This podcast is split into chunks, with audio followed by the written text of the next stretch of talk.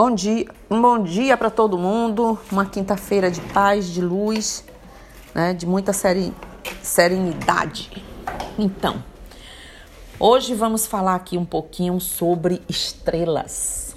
Um pedido, mais um pedido aí, vamos falar sobre elas, né? É... Um pentagrama é uma estrela, gente, composta por cinco pontas retas. Na realidade, me pediram para falar sobre a estrela de cinco pontas e vamos falar um pouquinho das outras também. Mas primeiro vamos começar com ela. É uma estrela composta de cinco retas, né? E possui cinco pontas.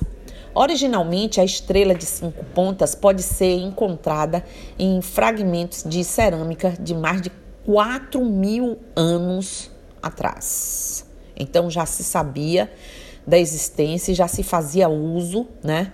E o povo da ciência, os escavadores, né? O pessoal que faz os estudos das épocas e das utilizações já aí começaram a encontrar.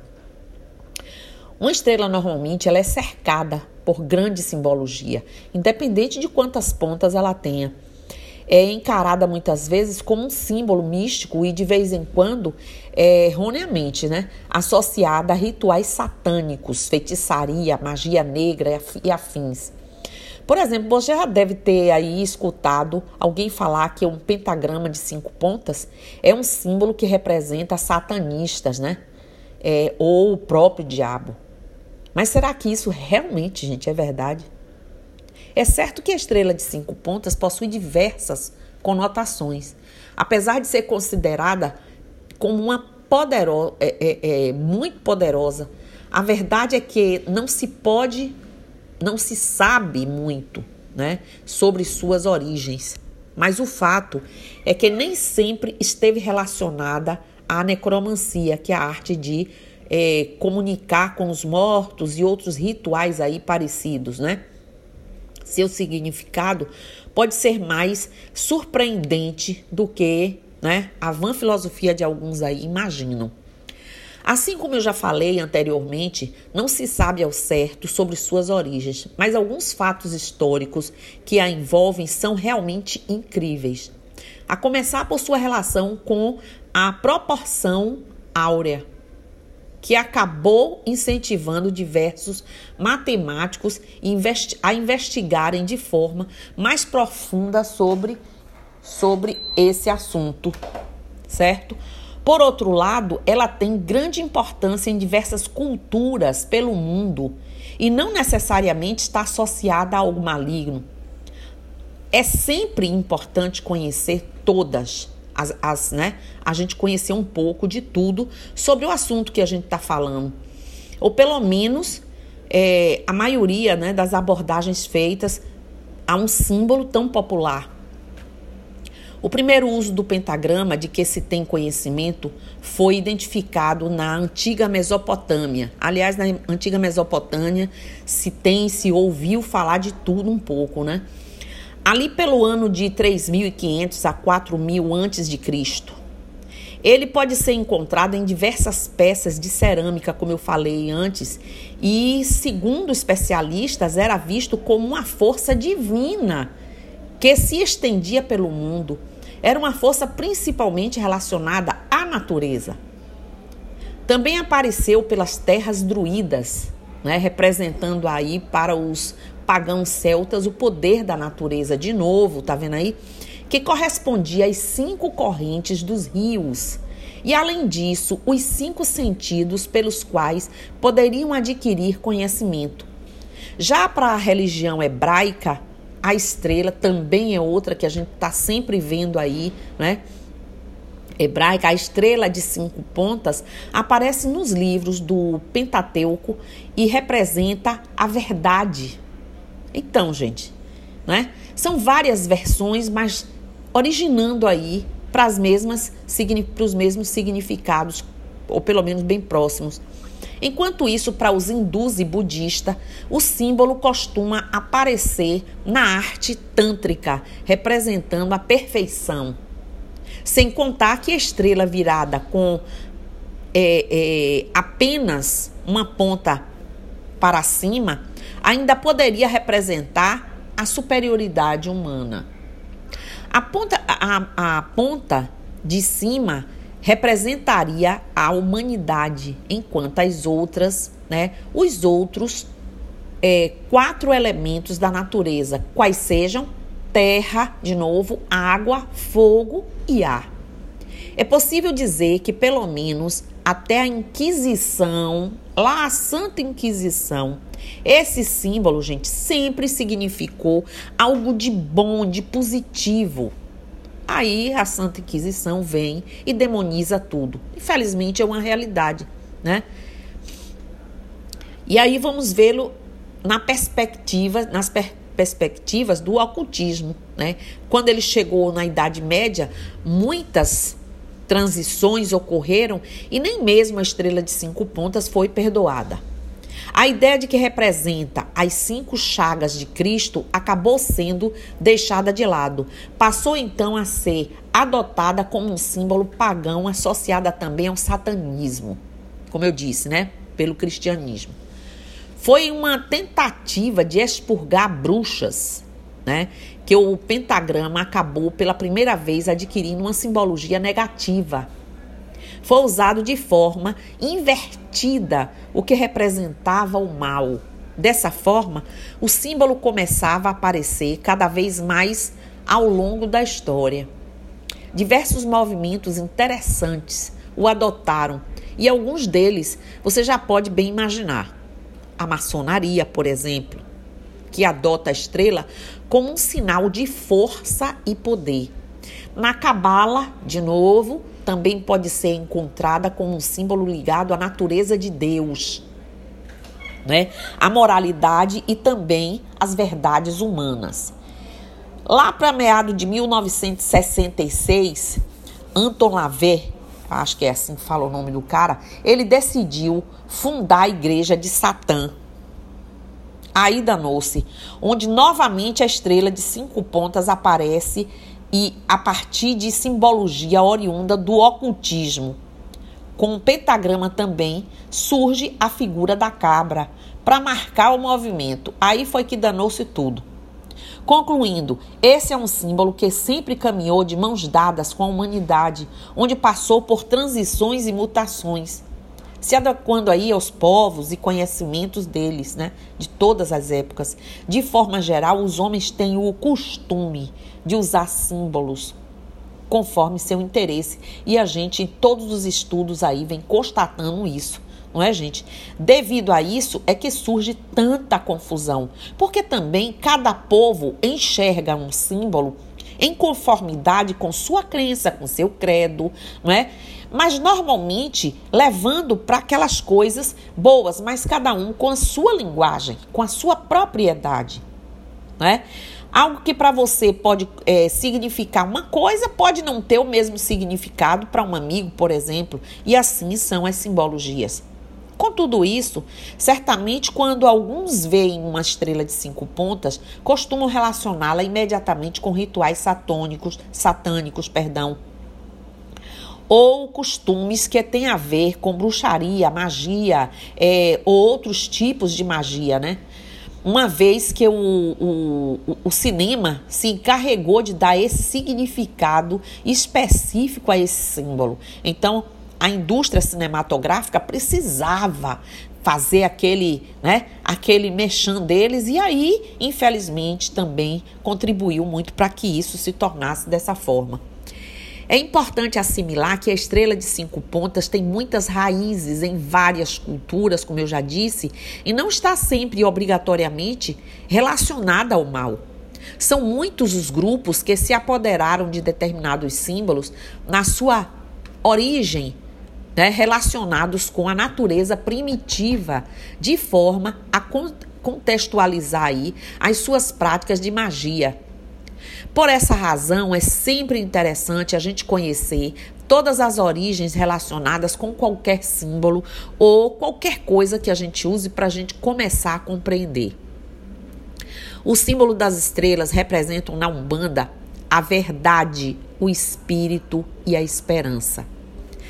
A estrela, por exemplo, de quatro pontas, se assemelha a uma cruz e nos remete à estrela da vida. A estrela de quatro pontas se assemelha né, a uma cruz e tem grande simbolismo para a fé cristã, pois foi ela que guiou os reis magos ao local exato de nascimento do Cristo, como consta aí nos evangelhos até de, de Mateus, de tudo.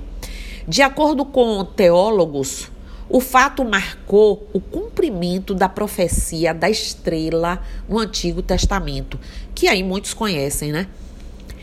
A estrela de cinco pontas é um símbolo poderoso, como eu já disse, de proteção e equilíbrio. Cada uma de suas cinco pontas representa um dos cinco elementos manifestados: fogo, ar, água e terra, mas o elemento unificador é o espírito.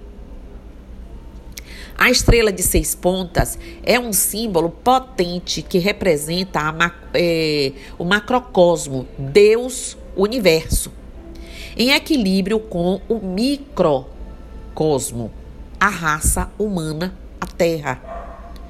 A estrela de seis pontas é representada por dois triângulos é, equiláteros que formam uma estrela de seis pontas, ou seja, um triângulo sobreposto ao outro, né? O triângulo com a ponta voltada para cima representa o fogo e o triângulo invertido a água. Essa estrela representa a conexão entre Deus, o homem e o homem, espírito e matéria, céu e terra, como símbolo do despertar da consciência, expansão espiritual e expressão e expressão de sabedoria. A tradição hindu vê nesse símbolo que nesta cultura tem o nome é, yantra, é, yantra, isso.